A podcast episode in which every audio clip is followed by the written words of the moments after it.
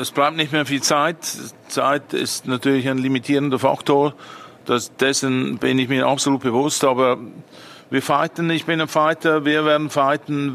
Und der Glaube, der Glaube, äh, die Hoffnung steht zuletzt. Und ich glaube daran, dass auch wir wieder punkten können. Aber es müssen möglichst schnell alle äh, Leistungsträger wieder zurückkommen auf den Platz. Da war ziemlich viel drin von Schalke-Trainer Christian Groß nach der 0 zu 4 Derby-Niederlage. Wie sollte es anders sein? Die Hoffnung stirbt zuletzt, Andi, aber langsam und qualvoll dafür auf Schalke. Äh, weißt du, Johannes, ähm, richtig schön wäre gewesen, wenn du äh, mit dem, das wäre aber, glaube ich, im Podcast schwer zu transportieren, schwer zu transportieren gewesen, wenn du am Anfang noch 10 Sekunden gewartet hättest. Weil das war nämlich die Zeit, die Christian Groß gebraucht hat für diese Antwort. Und zwar war die Frage, was denn überhaupt noch im Abschiedskampf für Schalke spricht. Und dann hat er zehn Sekunden geschwiegen, bevor er das gesagt hat. Und das zeigt ja auch, um jetzt auf dein, deine Frage zurückzukommen, dass es wahrscheinlich qualvolle zwölf Spieltage werden, wenn selbst dem Trainer spontan nicht mehr einfällt als äh, Glaube und Hoffnung sterben zuletzt. Wenn man sagt, sie sterben zuletzt, heißt das ja auch, sie sterben, nur halt zuletzt. ja. ja. Genau. Ein schwacher, ein schwacher Trost. Deutlich besser sieht's dafür äh, bei Borussia Dortmund aus. Da könnten die äh, kommenden zwölf Spieltage in der Liga noch richtig erfolgreich werden, Sebastian. Ne? Ähm, ja, genau, liebe, liebe Hörer, um der Mann mit dem unqualifizierten Zwischenkommentar, gerade war Sebastian Wessling, unser BVB-Reporter, das wollte ich auch noch mal sagen. Darf ich die Frage dann jetzt beantworten, Andi? Darfst du. Ja, sie müssen erfolgreich sein, denn ähm, durch den Derby-Sieg, also der war zwar natürlich äh, für die Fans toll und da freuen sich alle drüber und es war ein deutlicher Erfolg, aber tabellarisch hat sich nichts geändert. Man ist nach wie vor sechs Punkte hinter einem Champions League-Platz ähm, und die müssen jetzt in zwölf Spielen erstmal aufgeholt werden. Das ist nicht so einfach, von daher gibt es gar keine andere Alternative, als dass diese Spieltage erfolgreich sein müssen, damit man eine Chance hat, dieses Minimalziel Platz 4 zu erreichen. So, alternativlos ist, dass wir dann jetzt auch anfangen. Fußball Inside. Tacheles. Außenpott. Der Fußball-Podcast mit den Experten von Funke Sport und den Lokalradios im Ruhrgebiet.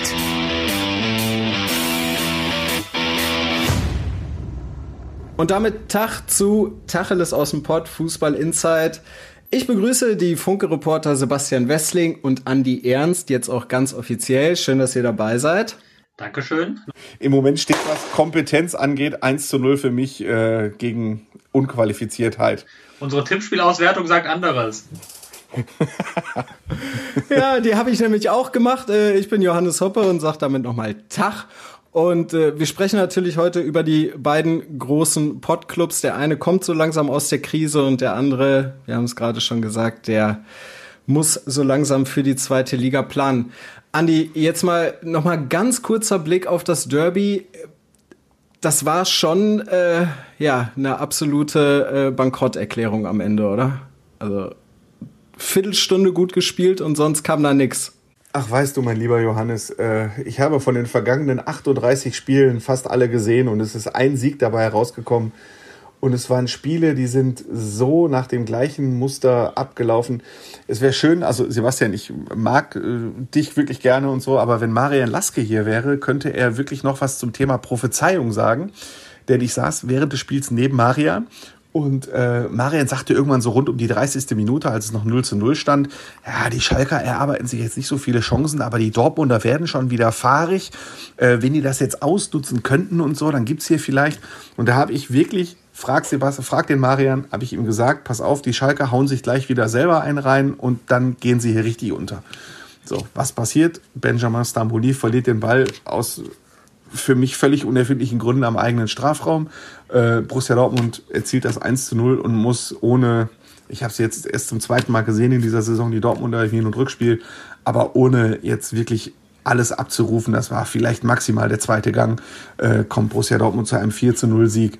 Ähm, ja, es war halt wie immer. Schalke verteidigt in den ersten 40 Minuten ganz gut, haut sich einen selber rein, hat zwischendurch mal eine Phase von 10 Minuten, die echt okay ist, ähm, mit der einzigen richtig oder mit zwei dicken Chancen. Über zwei Chancen kommt Schalke seit 38 Spielen nicht hinaus. Und äh, die haben sie beide vergeben, weil zweimal Marvin Hitz und Sebastian wird gleich was zur Torwartfrage sagen.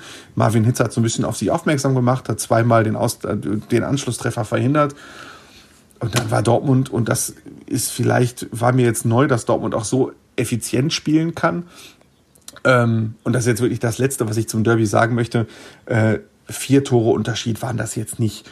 Und der von mir ganz äh, gerne herbeizitierte Wert und auch von Sebastian, ich weiß es, der Expected Goals, also eine Statistik, die aussagt, ähm, aus wie, welchen gefährlichen Positionen die Mannschaften am häufigsten aufs Tor geschossen sind oder wie viele gefährliche Abschlüsse die hatten, äh, da lagen die beiden ungefähr nur ein Tor auseinander. Also 0,8 zu 1,8. Das heißt, äh, dass der Unterschied so groß vier Tore nicht war und äh, dass Dortmund jetzt auch sehr effizient gespielt hat. Ja, jedenfalls, äh, es war ein Spiel wie viele andere und mehr von mir nicht zum Derby, weil es mich sonst nur Aber wenn ich an der würde. Stelle einmal einhaken darf bei den Expected Goals, das ist ja auch ein Unterschied zwischen den beiden Mannschaften, dass Dortmund eben Stürmer hat, die Chancen auch verwerten und Schalke nicht. Also Schalke ist ja nicht nur das Problem, dass sie sich wenig Chancen erspielen, sie verwerten ja auch noch sehr wenig davon. Und Dortmund hat eben einen Holland, der dann ähm, einfach mal so, so einen geilen Seitfallzieher setzt und dieses Ding dann reinwämst. Und deswegen, klar kann man am Ende diskutieren, ob es zu hoch ist. Aber die erschreckende Erkenntnis aus Schalker Sicht oder die eine von vielen erschreckenden Erkenntnissen aus Schalker Sicht muss ja sein, Dortmund musste sich gar nicht sonderlich anstrengen. Das war bei weitem nicht die beste Saisonleistung. Es war auch bei weitem nicht die schlechteste Saisonleistung von Schalke. Und trotzdem kommt ein völlig verdienter Sieg für den BVB raus und ein deutlicher Sieg. Und das zeigt einfach, wie weit Schalke im Moment weg ist von der Musik in der Bundesliga. Ja, und äh, noch während des Spiels äh, habe ich einen äh, Tweet gesehen von Tobias Escher, ein Taktikexperte von Spielverlagerung.de. Eine Statistik, die mir in dem Moment gar nicht so bewusst war. Wir haben 22 Spiele gespielt und Schalke hat 10 Spiele davon, 10 von 22, mit drei Toren oder höher verloren. Und Tobias Escher hat die berechtigte Frage gestellt, gab es in der Bundesliga-Geschichte jemals eine Mannschaft, die den anderen Mannschaften so heftig unterlegen war? Und da reden wir jetzt wirklich vom Vergleich Kräuter führt, damals, die mit Pauken und Trompeten wieder abgestiegen sind, Braunschweig, Düsseldorf, selbst die waren nicht so schlecht wie Schalke in dieser Saison. Und das ist echt schwierig und ich sehe das halt genau wie Sebastian. Ich habe halt gesagt, ich habe ja auch gerade gesagt, Dortmund hat im zweiten Gang gespielt. Äh, Schalke hat, war, war schon deutlich schlechter in dieser Saison und trotzdem gibt es da ein 0 zu 4 und dauert das Spiel noch 10 Minuten länger, gibt es da ein 0 zu 6 oder so. Ja. Zur Schalker Ehrenrettung möchte ich jetzt aber mal sagen, die haben aber auch wirklich absolutes Verletzungspech. Also ein Skodran Mustafi, wer weiß, ob Haaland den dann so gemacht hätte, wenn er da gestanden hätte, anstatt Bastian Otschipka.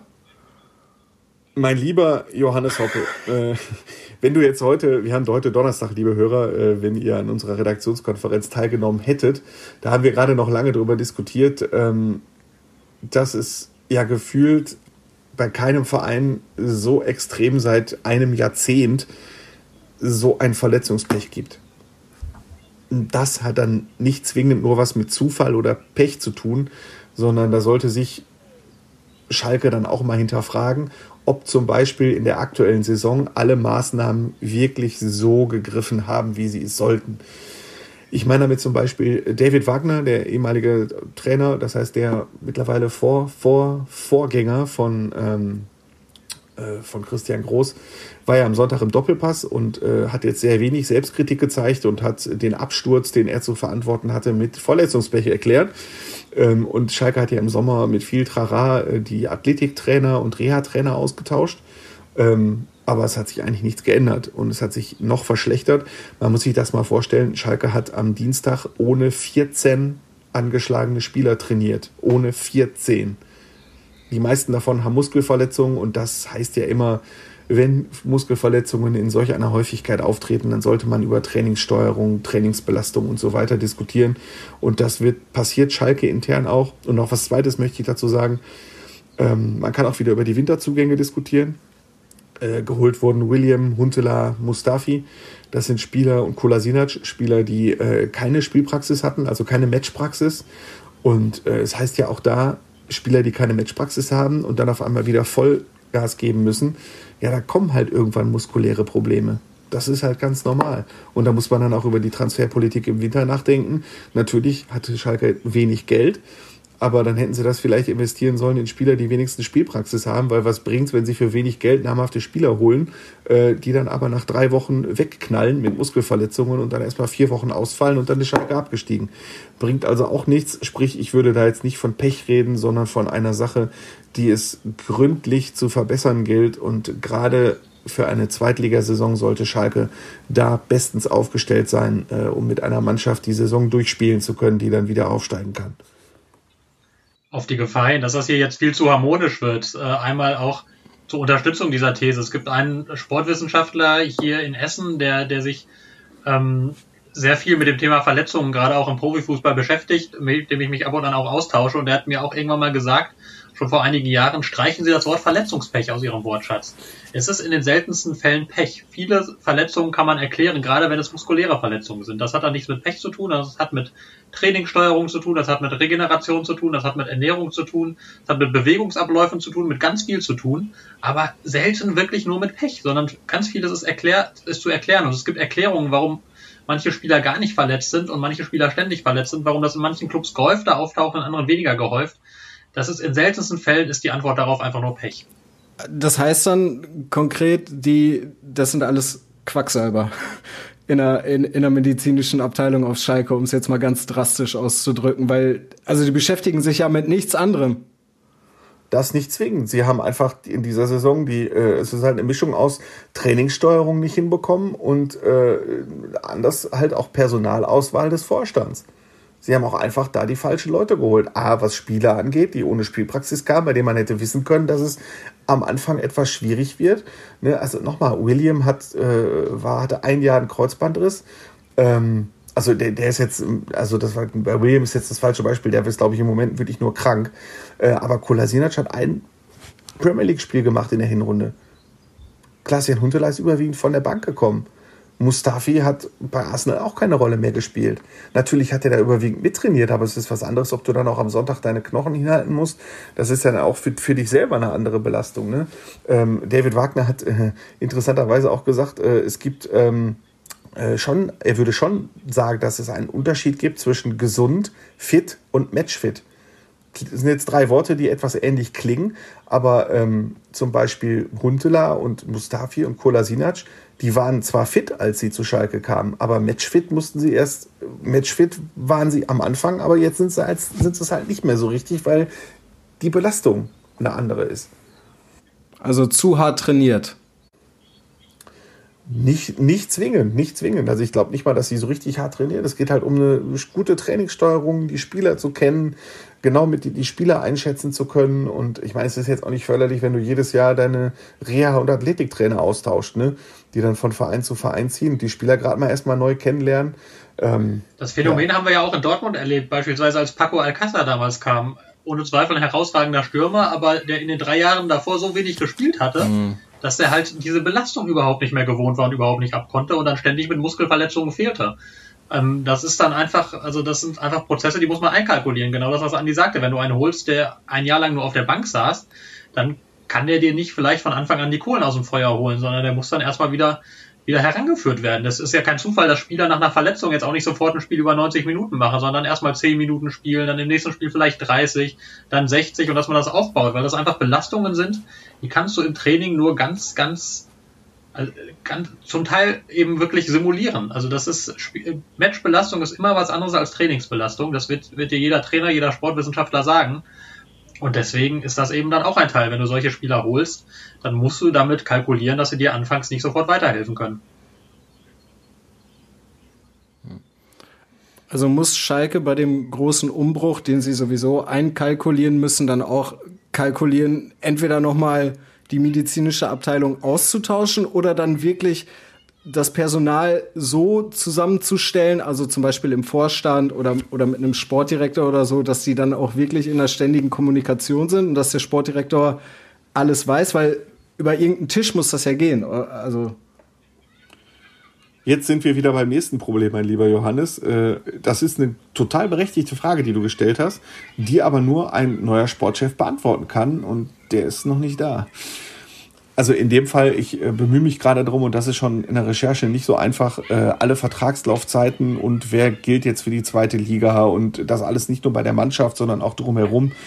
Ähm, aber trotzdem, die alles steht und fällt mit der Frage, wer wird Nachfolger von Jochen Schneider als Sportvorstand, beziehungsweise wer wird Sportdirektor und plant die neue Saison. Das ist die zentrale Frage auf Schalke. Ähm, ich sage ja gerne von Woche zu Woche, wenn ich hier teilnehme, wann die Vorbereitung für die zweite Bundesliga anfängt. Das sage ich also auch diese Woche. Die Vorbereitung beginnt äh, rund um den 10. Juni. Muss sie, weil es ja, Vorbereitung dauert ja immer sechs Wochen und 10. Juni ist in etwa sechs Wochen vor Zweitligastart. 6. Äh, Juni, das ist also in dreieinhalb Monaten. Und Schalke hat bisher keinen Sportvorstand, keinen Sportchef, keinen Trainer, kein Trainerteam und äh, braucht ungefähr noch 10 bis 15 neue Spieler. Und dann möglicherweise natürlich noch ein neues Funktionsteam. Da muss sich allerdings auch der neue Sportchef erstmal davon überzeugen, wer ist da, wie ist die Vertragssituation, wer ist der neue Trainer, kennt der neue Trainer das Funktionsteam, kennt der neue Trainer die Ärzte, kennt der neue Trainer die Reha-Trainer, vertraut er ihnen, ist überhaupt genug Geld da, um den Staff so groß zu halten, äh, weil Schalke Staff ist ja wahnsinnig groß geworden inzwischen und in der zweiten Liga braucht man da so einen großen Staff. Das sind alles Fragen, die beantwortet werden müssen, so schnell wie möglich. Allerdings braucht man dafür den neuen Sportvorstand. Und ähm, solange es den nicht gibt, reden wir jetzt jede Woche drüber und ich würde leider wahrscheinlich noch jede Woche eine ähnliche Antwort geben müssen. Gibt's da und jede Woche würde ich mit ein ich füge jede Woche das noch Johannes ein Ausrufezeichen hinzu hinter die Zeit drängt. Mittlerweile sind da zehn Ausrufezeichen hinter. Nächste Woche elf. Aber es muss doch schon zumindest irgendein Name kursieren. Also sag doch mal ein. Ich habe diese Woche gelesen Rashid Azusi von Kräuter Fürth. Der hat aber auch direkt eine Absage erteilt. Äh, aber da, da muss du, ähm, es, es, kursieren, es kursieren ganz viele Namen. Das, was wir wissen, ist, dass es einen Wunschkandidaten gibt, dass der Wunschkandidat noch langfristig bei einem anderen Verein unter Vertrag steht, dass sich die Sache deshalb zieht, dass es aber im März, aller spätestens Anfang April dazu einer Entscheidung kommen soll. In Klammern kommen muss. Elf Ausrufezeichen. So. Ähm, Namen, wir nehmen ja für uns in Anspruch, äh, eine, ein seriöses, eine seriöse Zeitung zu sein. Und Sebastian kennt das auch. Äh, für uns gilt komplett das äh, Zwei-Quellen-Prinzip. Und äh, natürlich habe ich auch schon tausende von Gerüchten gehört und geh mal an den dran und geh mal an den dran. Nur wenn so viele Personalien im Umbruch sind, das vielleicht auch mal für die Hörer, dann gibt es natürlich auch wahnsinnig viele Interessen von verschiedenen Seiten, eigene Leute ins Gespräch zu bringen. Und unser Job als Reporter ist in dem Fall, alle Quellen zu sammeln, nachzuforschen, einschätzen zu können.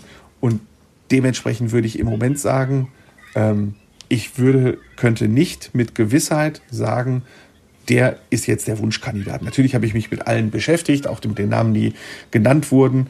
Ähm, Beispiel Rashid Asusi, äh, das ist, äh, wird natürlich passen. Das ist einer, der äh, den Ruhr, das Ruhrgebiet kennt, weil er beim MSV Duisburg Fußball gespielt hat. Dessen Familie wohnt in der Nähe von Köln, also der hat Familie in NRW. Der kennt sich in der zweiten Bundesliga aus. Ist echt ein toller Typ im Gespräch, im Umgang. Ähm, und er war tatsächlich im Gespräch äh, auf Schalke. Allerdings hat Jochen Schneider ihn im Oktober, November mal angerufen. Da ging es um eine Stelle als Sportdirektor. So, das ist also ein bisschen was her. Ähm, aber weißt du, das Problem ist der Einstiegszeitpunkt. Asusi steht mit Kräuter Fürth auf dem zweiten Tabellenplatz in der zweiten Bundesliga. Der ist da seit 13 Jahren tätig. Meinst du, der wird Mitte März aussteigen, um zu Schalke 04 zu wechseln? So eine große Nummer ist Schalke nicht mehr. Ähnliches gilt für einen, der auch im Gespräch war und das auch dementiert hat, Benjamin Schmedes, Vorfeld Osnabrück, ein Schützling von Peter Knebel. Die beiden haben beim HSV zusammengearbeitet. Ähm, Benjamin Schmedes ist mit Osnabrück im Abschiedskampf der zweiten Liga. Der hat die ganze Nummer da aufgebaut nach dem Aufstieg. Meinst du, Benjamin Schmedes verlässt Osnabrück? Wenn Schalke jetzt äh, um die Meisterschaft mitspielen würde, dann würden die wahrscheinlich sagen, äh, hurra, hier ist mein Arbeitsvertrag, ich werde mit Schalke Meister. Nur Schalke hat 240 Millionen Euro Schulden ungefähr, steigt in die zweite Liga ab. Du weißt genau, du musst einen Kader zusammenstellen, der wieder aufsteigen muss, äh, hast aber gar keine Zeit dafür und würdest da deinen Verein im Stich lassen, der den du aufgebaut hast. Und auf Schalke kannst du wahrscheinlich nicht mal mehr besonders viel verdienen. Also das ist halt echt aktuell auch ein Problem. Jetzt habe ich viel geredet. Kennst du Sebastian? Ich sehe das gerade. Nein, nein, nein, nein, nein, nein, nein. Ich äh, musste, musste an was, äh, Ich musste an etwas denken, was müde macht. Äh, das hat nichts mit dir zu tun. Für die Hörer, wir machen, wir machen das alles als Zoom-Konferenz, deswegen äh, ausnahmsweise sehen wir uns gerade und äh, kleine Schwächen, wie von Sebastian Westling gerade gezeigt, die bestrafe ich sofort. Ist ja auch noch früh um halb eins mittags. Also. Aber dann, okay, wenn wir, wenn wir beim Sportvorstand keinen Namen haben, dann möchte ich zumindest mal wissen, was ist mit dem Namen Steffen Baumgart als möglicher neuer Trainer? Also ich würde vom Typ her sagen, passt, passt perfekt nach Schalke. Auch da gilt, ich weiß, dass viele Fans, die, die unseren Podcast auch hören, äh, das halt auch nicht, äh, dass so ein Name-Dropping natürlich wahnsinnig beliebt ist. Und äh, mein Gott, also ich, ich finde das doch auch, man guckt ja zuerst hin bei so, wenn es um Namen geht. Nur, ich habe das heute im Text so formuliert bei uns, ähm, sämtliche Gerüchte um Trainer sind aktuell gleichen halt Blicken in die Glaskugel. Weil Schalke kann ja nicht einen neuen Trainer holen, wenn kein Sportchef da ist. Wer soll den neuen Trainer, soll Jochen Steiner den neuen Trainer holen? Und dann kommt ein neuer Sportchef und sagt, das ist nicht mein Kandidat. Nee, geht nicht. Also du musst erst den Sportchef klar haben, dann kannst du den neuen Trainer verpflichten. Das meinetwegen der Wunschkandidat, der da ist, das will ich jetzt natürlich auch nicht. Dafür ist es halt Profifußball. Wenn der Wunschkandidat sich entschieden hat, für Schalke zu arbeiten, wird er natürlich sich schon absprechen mit den Verantwortlichen. Da kann es natürlich sein, dass da schon Gespräche laufen, nur das kann nicht in einer entscheidenden Phase sein, solange der Sportvorstand noch nicht komplett installiert ist. Das geht nicht, weil zwischen schon über Zahlen reden und dann wirklich unterschreiben. Da gibt's noch ein paar andere Sachen. Ich erinnere zum Beispiel an den künftigen Dortmund-Trainer Marco Rose. Da hieß es ja, bevor der zu Borussia Mönchengladbach ging, hatte er, äh, war er mit dem VfL Wolfsburg einig und ähm, saß quasi im übertragenen Sinne mit Herrn Schmatke zusammen und hat schon das Budget geplant und Zu- und Abgänge. Und dann rief Max Eberl an und dann hat der Rose gesagt, ich gehe jetzt mal nach Mönchengladbach. Da waren die Freunde Eberl und Schmatke jetzt auch nicht mehr so, also die sind immer noch gute Freunde und alles gut. Äh, aber äh, um es jetzt mal ein bisschen übertrieben zu formulieren, so ist es gewesen. Und mein Gott, also solange keine Unterschrift da ist, das habe ich auch, das sage ich auch immer wieder im Profifußball, ist es halt noch nicht zu 100 Prozent perfekt. Und ja, Steffen Baumgart ist ein Typ, den sich sicherlich viele Aufsichtsräte äh, vorstellen können, über den im Aufsichtsrat geredet wurde. Ähnliches gilt für eine Rückkehr von Domenico Tedesco, der sogar Herr Matthäus bei Sky ins Gespräch gebracht hat. Äh, ich schätze Domenico Tedesco auch über alle Maßen. Äh, das kann ich mir alles vorstellen. Nur es suchen nicht gewisse Aufsichtsräte den neuen Trainer aus, sondern der neue Sportchef. Und da müssen wir einfach ein bisschen warten. Und auch da, deswegen mache ich jetzt noch ein zwölftes Ausrufezeichen, hinter die Zeit drängt, ähm, Trainer, deren Verträge auslaufen, wollen auch irgendwann mal wissen, was sie in der kommenden Saison machen. Und ich weiß nicht, ob Herr Baumgart oder Herr Tedesco ähm, jetzt, äh, Tedesco, dessen Vertrag bei Spartak Moskau endet, äh, jetzt bis in den April hinein auf eine Anfrage von Schalke 04 warten wollen. Hm. Es sind also viele Unwägbarkeiten. Wir blicken in eine düstere blau-weiße Zukunft, weil ja auch noch eine ganze Menge Spielerverträge verlängert werden müssen, möglicherweise, oder ein Umbruch in der Mannschaft stattfinden soll. Aber also ich, ich, ich möchte, ich möchte, da, ja, da, da, da, da, ganz kurz. Er hat noch nicht so viel geredet, jetzt lass ihn doch mal. ja.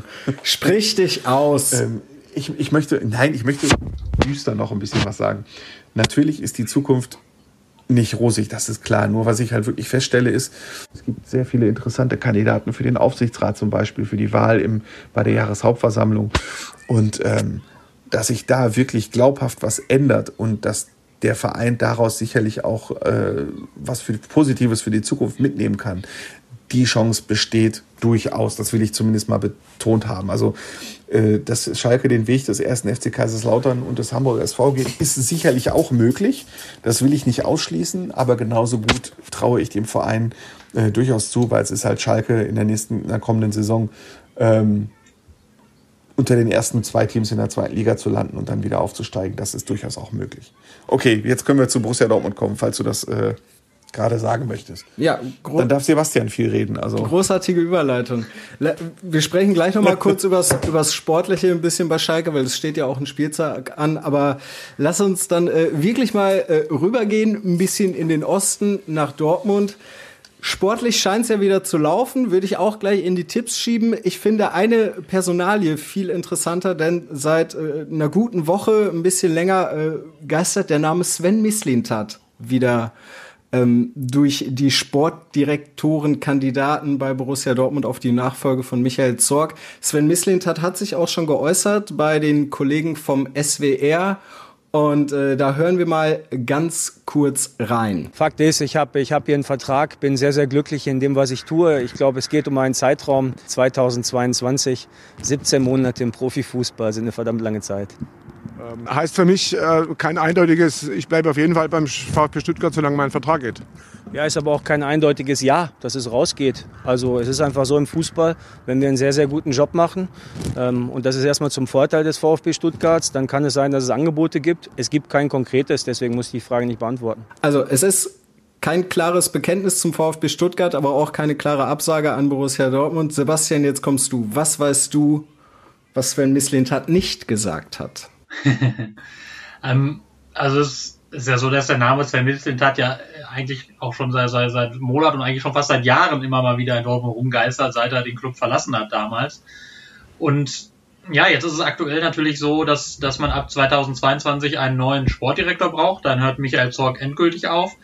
Und ähm, Hans-Joachim Watzke hat äh, zuletzt ja immer wieder gesagt, Sebastian Kehl ist in der Pole Position für diesen Job, hat aber nie gesagt, ähm, Sebastian Kehl wird diesen Job auf jeden Fall bekommen. Und jetzt ist es so, dass tatsächlich ähm, es Gespräche gegeben hat äh, oder, oder dass, es, dass das ähm, Sven Mislint hat jetzt auch eine Rolle spielt bei diesem Prozess, dass man sich in Dortmund auch sehr gut vorstellen kann, dass das ein Name sein könnte, der, der Michael Zorc beerbt. Der ist ja als äh, lange Jahre Scout bei Borussia Dortmund gewesen, dann eben Kaderplaner. Ich weiß gar nicht mehr, wie, wie die Bezeichnung hieß, die man am Ende für ihn erfunden hat, aber irgendwas auch mit Leiter Profifußball oder so. Also ähm, war lange in sehr, sehr hervorgehobener Position, wenn es darum ging, eben Spieler zu finden und den Kader weiterzuentwickeln. Und hat ähm, dann nach, ist er war ja bei Arsenal, da hat es nicht so gut funktioniert aus unterschiedlichen Gründen. Jetzt beim VfB Stuttgart, aktuell läuft es sehr gut. Da hat er eine sehr spannende Mannschaft zusammengestellt, coole Spieler verpflichtet. Und ähm, deswegen beschäftigt man sich jetzt auch mit dem und ähm, hat da auch mal bei ihm vorgeführt und ähm, will da jetzt auch in Zukunft mal Gespräche mit ihm führen und da ausloten, was denkbar ist. Und deswegen, ja, Sven Mislintat ist ein Kandidat auf die Sportdirektorposition bei Borussia Dortmund. Okay, das würde dann aber bedeuten, wenn er Sportdirektor wär, werden würde, dann müsste sich Sebastian Kehl hinten anstellen. Oder machen die das dann zusammen? Ja, wir sind ja, wir sind ja noch in einem frühen Stadium. Also bis 2022 ist es ja noch eine Weile hin. Ähm, das soll gut im Laufe dieses Jahres und eigentlich gerne auch bis in den Sommer wollen die Dortmunder das klären. Ähm, aber da gibt es jetzt noch nicht ein fertiges Modell, was man ausgearbeitet hat, sondern ist es, also da, da, muss man jetzt vielleicht ein bisschen weiter ausholen, auch wenn ich Kollege Andi Ernst eben dafür verspottet habe, dass er so viel geredet hat. Ähm, es ist ja so, dass, dass, also man kann sich in der Dortmunder Chefetage durchaus vorstellen, dass das beide zusammen machen.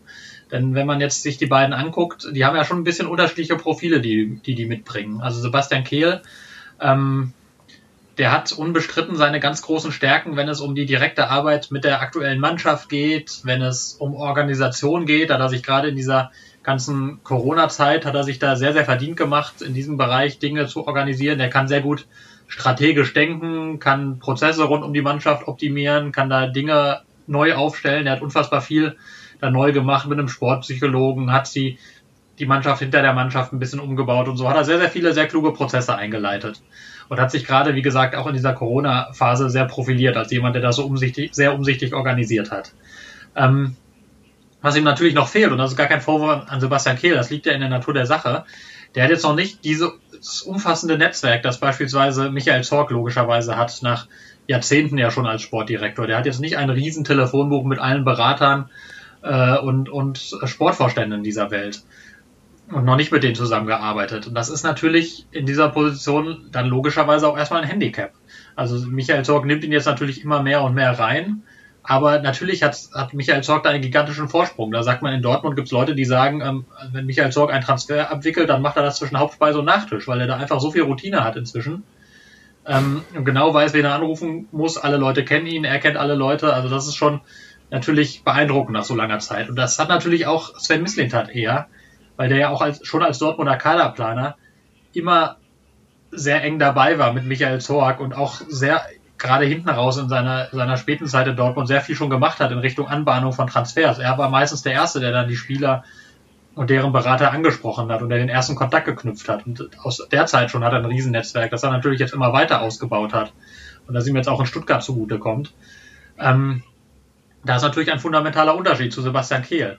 Ähm, ich glaube, dass Sebastian Kehl das sich auf jeden Fall aufbauen könnte. Ich glaube, dass Sebastian Kehl vom Typ her, wie ich ihn kenne, ist ja ein sehr kommunikativer Typ. Er ist, er ist ein sehr schlauer Typ auch. Also der könnte das auf jeden Fall, aber er hat es Stand jetzt nicht. Und deswegen ist natürlich in Dortmund die Frage, können wir uns das erlauben, sozusagen, da jetzt jemanden hinzusetzen, der all dieses noch nicht so in dieser Form hat, wie es jetzt Michael Zorc hat, der ja auch am Anfang seiner, seiner Laufbahn als, als Sportverantwortlicher ja auch durchaus seine Schwierigkeiten hatte, auch weil ihm da einfach diese Routine und dieses Netzwerk auch damals noch fehlten. Hat er auch bei einigen Trainern damals daneben gelegen, bei einigen Spielern daneben gelegen, bis dann eigentlich der Glücksgriff Jürgen Klopp kam und ab da ging es ja fast nur noch aufwärts.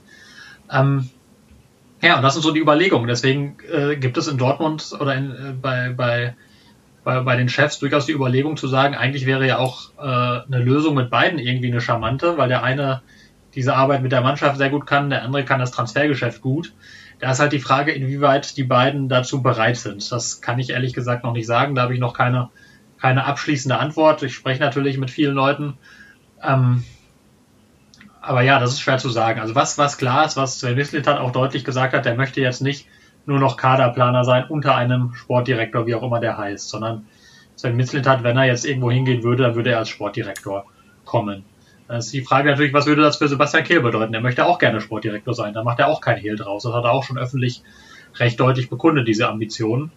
Und da ist die Frage, würde sich das tatsächlich vereinen lassen mit beiden? Da habe ich ehrlich gesagt meine leisen Zweifel.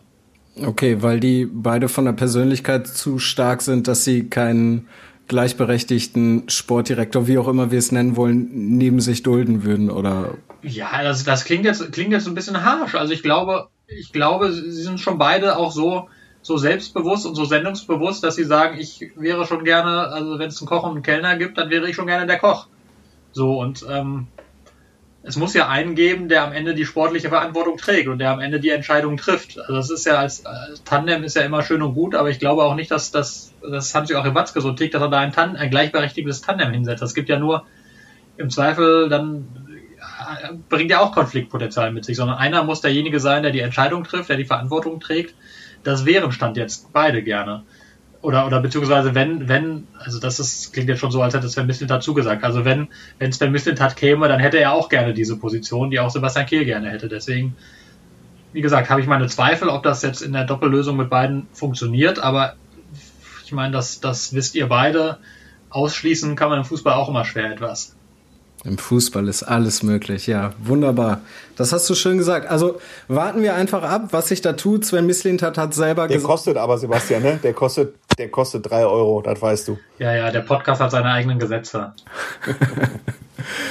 Warten wir es dann einfach ab. Sven Mislintat hat selber gesagt, 17 Monate sind eine sehr, sehr lange Zeit in Corona-Zeiten. Wir wissen überhaupt nicht, ob dann noch Fußball gespielt wird bei den ganzen Infektionen bei irgendwelchen Mannschaften. Also 17 Monate werden wir nicht warten müssen. Der BVB will das jetzt in der ersten Jahreshälfte klären, weil es muss ja dann auch klar sein, wie es weitergeht. Äh, wer dann auf Michael Zorg folgt, die Person muss ja dann auch noch etwas detaillierter eingearbeitet werden. Es müssen wollen ja auch wollen ja auch Spieler und Trainer und Berater und alle wollen ja wissen, mit wem sie es in Zukunft zu tun haben. Also das wird man nicht auf die ganz lange Bank schieben. Ja, das äh, klingt logisch. Ja, dann lass uns doch mal einen, kürzeren Blick in die Zukunft werfen. Wir machen in dieser Folge also ein bisschen Glaskugel, deswegen kommen wir jetzt dann auch zu den Tipps. Ich habe mir ja jetzt die Mühe gemacht, das einmal wirklich auszuwerten, deswegen äh, werde ich das jetzt auch jeden Spieltag auswerten. Also Andi hat auf jeden Fall nachgelassen. Kann ich schon mal sagen. Ja, Moment, Moment, Moment. Das kann ich erklären, weil äh, ich auf die Punkte im Derby freiwillig verzichtet habe. Ach so, du musstest dagegen tippen, ne? Weil nämlich vergangene Woche alle, alle, alle haben ganz hoch für Dortmund getippt und natürlich weiß ich auch realistischerweise hätte ich das auch tun sollen. Aber als Schalke-Reporter habe ich dann doch an die Überraschung geglaubt und ein 2 zu 1 hingelegt. Aber das möchte ich hier nur mal betonen. Natürlich. Außerdem stand der Wind. Der Wind stand schlecht, die Sonne schien dir in die Augen. Wir wissen das. Der Platz, der Platz war zugeschneit. Äh, also hast nur einmal die Tendenz richtig, aber den Abstand beim Duisburg-Spiel. Kollege Timo Düng hat zumindest dreimal Tendenz und dann sogar das Ergebnis richtig. Äh, Rot-Weiß Oberhausen gegen Homberg 2 zu 2. Es ist unfassbar. Wieder, das, der ist jetzt auch über 50 Prozent bei der Tendenz. Aber äh, lass uns das nicht vertiefen. Lass uns äh, schauen, Borussia Dortmund gegen Bielefeld. Äh, ich leg mal vor, die Serie muss halten. Also Bielefeld schlag. Es bleibt gar keine andere Alternative, weil, weil Frankfurt und Wolfsburg einfach im Moment zu gut drauf sind. Deswegen gewinnt der BVB 2 zu 0. Das eigentlich, eigentlich ist das ein klassisches Stolperspiel. Also jetzt mich schon mit vielen Kollegen darüber unterhalten. Also der, der, der ja. Klassiker wäre tatsächlich, die haben jetzt, haben jetzt in der Champions League gewonnen, die haben Schalke weggehauen, jetzt spielen sie 1-1 gegen, gegen Bielefeld. Ähm, das, das würde so richtig passen ja. zum aktuellen ja. BVB. Ich glaube allerdings, dass es ein knappes 2 zu 1 gibt. Äh, das hätte ich jetzt auch getippt eigentlich. Äh, da muss ich ja davon abgehen und sage 3 zu 1. 3 zu 1. Okay. Schalke beim VfB Stuttgart, wo sich dann so ein bisschen der Kreis schließt. Also ich kann, ich, ich kann mir schwer vorstellen, dass Schalke da was mitnimmt. Äh, Stuttgart gewinnt 3 zu 1. Ja, äh, ich sage 1 zu 1. Ich sage 3-0 für Stuttgart. Ich möchte dazu die kleine Anekdote aus unserer Redaktionskonferenz erzählen, dass der Satz zwischenzeitlich fiel, es kann ja sein, dass Schalke da 4-0 gewinnt und dann und ich äh, sehr lachen musste. ähm, aber es kann ja, es ja. kann ja sein, ich, die, die Phrase von vorhin, die ich da benutzt habe, die gilt ja weiterhin, aber ich allein mir fehlt der Glaube. Ja.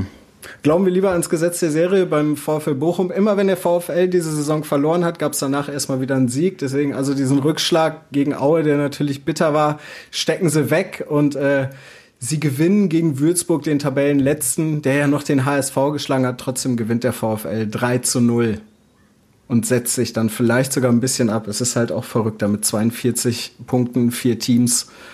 Das wird noch eine, ein heißes Rennen da um Aufstieg. Ich weiß nicht warum, es gibt keinen logischen Grund, aber mein Bauchgefühl sagt mir 1 zu 1. Ich sage 2 zu 1 für den VfL Bochum. Man darf es nicht unterschätzen, äh, von den vergangenen fünf Pflichtspielen, natürlich war das Pokalspiel in Leipzig darunter, hat der VfL aber drei verloren. Also das ist, äh, die haben zu Hause gegen Karlsruhe verloren, in Aue verloren, in Leipzig hoch verloren.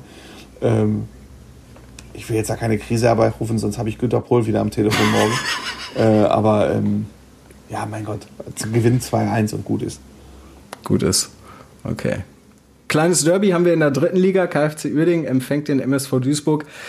Der MSV kommt ja so langsam wieder, ne, kriecht aus dem Keller raus. Es gab sogar nach dem letzten Sieg gab es ein Hubkonzert sofort. Da merkst du mal, wie die groß die Euphorie da in Duisburg ist. Ist ein Sechs-Punkte-Spiel gegen den KfC. Ähm, der Verein ist im absoluten Chaos. Duisburg gewinnt 2 zu 0. Ich sag 1 zu 0 für den MSV. Ähm, ich sag auch 2-1 für den MSV. Ähm weil, wie heißt es so schön, das Momentum ist äh, in diesem Spiel ganz extrem auf Duisburger, Duisburger Seite. Ich finde übrigens schönes Detail zu diesem Spiel. Du hast ja Derby gesagt, aber wenn ich mich nicht irre, spielen die in Lotte, nicht wahr? Also die können. Ja, ja, ja, ja. Die könnten eigentlich mit der Straße, könnten eigentlich mit der Straßenbahn äh, anreisen, aber stattdessen geht es ins irgendwie 150 Kilometer entfernte Lotte, um dort das Spiel auszutragen. Das ist äh, eine der vielen grandiosen oder weniger grandiosen Geschichten, je nach Perspektive, rund um den KFC Uerdingen derzeit. Die können froh sein, dass sie nicht in Budapest spielen müssen oder so. Das wäre ja nochmal eine andere Reise, aber vielleicht für dritte Liga dann auch ein bisschen zu teuer. Ähm, ich habe ja jetzt so schön vorgelegt, jetzt seid ihr mal dran. Äh, die zweite Mannschaft von Fortuna Düsseldorf empfängt Rot-Weiß Essen. Wer will? Sebastian? Ich sag, das wird ein, wird ein klarer Erfolg für Essen, obwohl das mit, also zweite Mannschaften sind ja eigentlich grundsätzlich un, untippbar, aber ich glaube, Essen ist, ist einfach, also die, ich finde die sehr, sehr stabil in diesen, dieser Saison, obwohl ab und an ein bisschen mal was liegen lassen, aber eigentlich also ungewohnt stabil und also so lange hat mir Kollege Wotzi noch nie in den Ohren gelegen, dass er ein gutes Gefühl hat. Deswegen sage ich, dass Rot-Weiß Essen da ungefährdet äh, 2 zu 0 gewinnt. Nee, ich sag 1 zu 1. Gibt ja die Corona-Fälle und äh, einen schwer verletzten Spieler und das Pokalspiel, das jetzt bevorsteht. Und äh, ich glaube, das vernebelt so ein bisschen die Sinne und es gibt eine 1 zu 1. Ein 1 zu 1. Also ich sag, wer die erste Mannschaft von Düsseldorf aus dem Pokal wirft, der wird ja wohl die zweite schlagen. Deswegen 2 zu 1 für Rot-Weiß Essen. Letztes Spiel, Rot-Weiß Oberhausen spielt gegen den Wuppertaler SV, hat äh, gestern noch äh, gegen Strahlen das Nachholspiel gehabt und gewonnen mit 1 zu 0. Wenn ich das richtig sehe. Ja, ich glaube. Ihr nickt. Ihr wisst es auch nicht genau. Gute Vorbereitung. Tipp. Ja, 1 zu 0. Doch, doch, 1 zu 0. Ja, sag ich doch, wusste ich doch. Äh, bitte. Herr Wessling? Du kannst auch mal vorlegen. Och, ich höre immer gern, was ihr macht. ja, aber RWO, die Saison ist halt irgendwie K.O. für RWO, ne? Muss man schon sagen. Da geht nicht mehr viel nach oben, da geht nicht mehr viel nach unten und oh, es ist von Woche zu Woche echt schwierig, so ein bisschen alles vorherzusehen. Ähm, 1-1. Ich bin heute der 1 zu 1 Tipper. Ja. Ja. Ja, ähm, traditionsreiches Duell natürlich, ähm, bei dem auch, ich habe auch keine Ahnung, warum das so ist. Ich bin sowieso nicht der große Experte für die Regionalliga West, das räume ich offen ein und tippe deswegen auf ein 2 zu 1 Sieg für Wuppertal. Ohne das durch irgendwas unterfüttern zu können. Das ist einfach nur ein Gefühl. Okay. Ich glaube an Oberhausen. Ich tippe die einfach auf Sieg. Die gewinnen 2 zu 0 gegen den WSV. Ich habe echt gerade mal geguckt, RWO hat äh, zu Borussia Dortmund 2 20 Punkte und zum ersten Abstiegsplatz 15 Punkte. Also ich glaube, mehr goldene Ananas ist nicht möglich im, Profi, im Fußball. Ja, liegst du vielleicht mit deinem 1-1 gar nicht falsch. Da macht es besonders Spaß in diese Zeiten. Keine Zuschauer da, du verdienst irgendwie kein Geld mit dem, was du tust, äh, hast dann nur so graue Kicks, in denen es um gar nichts mehr geht. Also so, so eine Saison ist dann richtig geil. Tja, zumindest. Zumindest kann man äh, ganz unironisch sagen, das Wetter ist richtig schön. Andi, du musst jetzt gleich deine Tochter äh, beaufsichtigen. Ja, äh, genau. Ich bin ja, ich habe immer noch im Homeoffice und genau im Homeoffice und äh, meine Tochter kommt gleich von der Schule und äh, schellt an und da sollte ich doch vom Dachgeschoss äh, schnell verschwinden. Die kommt so in fünf Ja. Minuten. Dann würde ich sagen, sind wir auch gut durchgekommen. Sebastian, Andi, ich danke euch. Sebastian, was machst du noch bei dem schönen Wetter? Auch Homeoffice? Ja, selbstverständlich. Das ist, äh, ich weiß nicht, ob man das, ob man das hört, so ganz, ganz leicht ähm, im Hintergrund die Nachbarskinder, die hier im, im Garten spielen und Spaß haben. Und ich gucke da die ganze Zeit auch immer so ein bisschen neidisch raus, wenn ich nicht gerade über Andis Ausführungen gähne. Aber ich äh, sitze hier im Homeoffice und äh, habe noch gut zu tun heute. Gibt ja viel, was passiert rund um den BVB. Jetzt hör mal auf zu jammern. Also du als BVB-Reporter stinkst ein bisschen ab gegen Schalke diese Saison. Ja, ich habe halt nicht so viel, also ich meine, es passiert halt nicht so viel. Ne? Du musst ja nur, du musst ja nur dein Diktiergerät hinhalten und hast drei Geschichten im Blog. Oh. Ja, die Frage ist nur, wem ich äh, quasi mangels Te- Außenterminen mein Diktiergerät hinhalten soll. Das ist auch wieder wahr. Ja, gut. In diesem Sinne, liebe Leute, nächste Woche wieder Fußball Insight. Jungs, es war wie immer sehr spaßig. Fand ich auch. Macht es gut. Wir sprechen bei Gelegenheit. Bis dann. Tschüss. Jo, tschüss, liebe Hörer. Ciao, ciao. Ciao. Fußball Inside, der Fußball-Podcast mit den Experten von Funke Sport und den Lokalradios im Ruhrgebiet.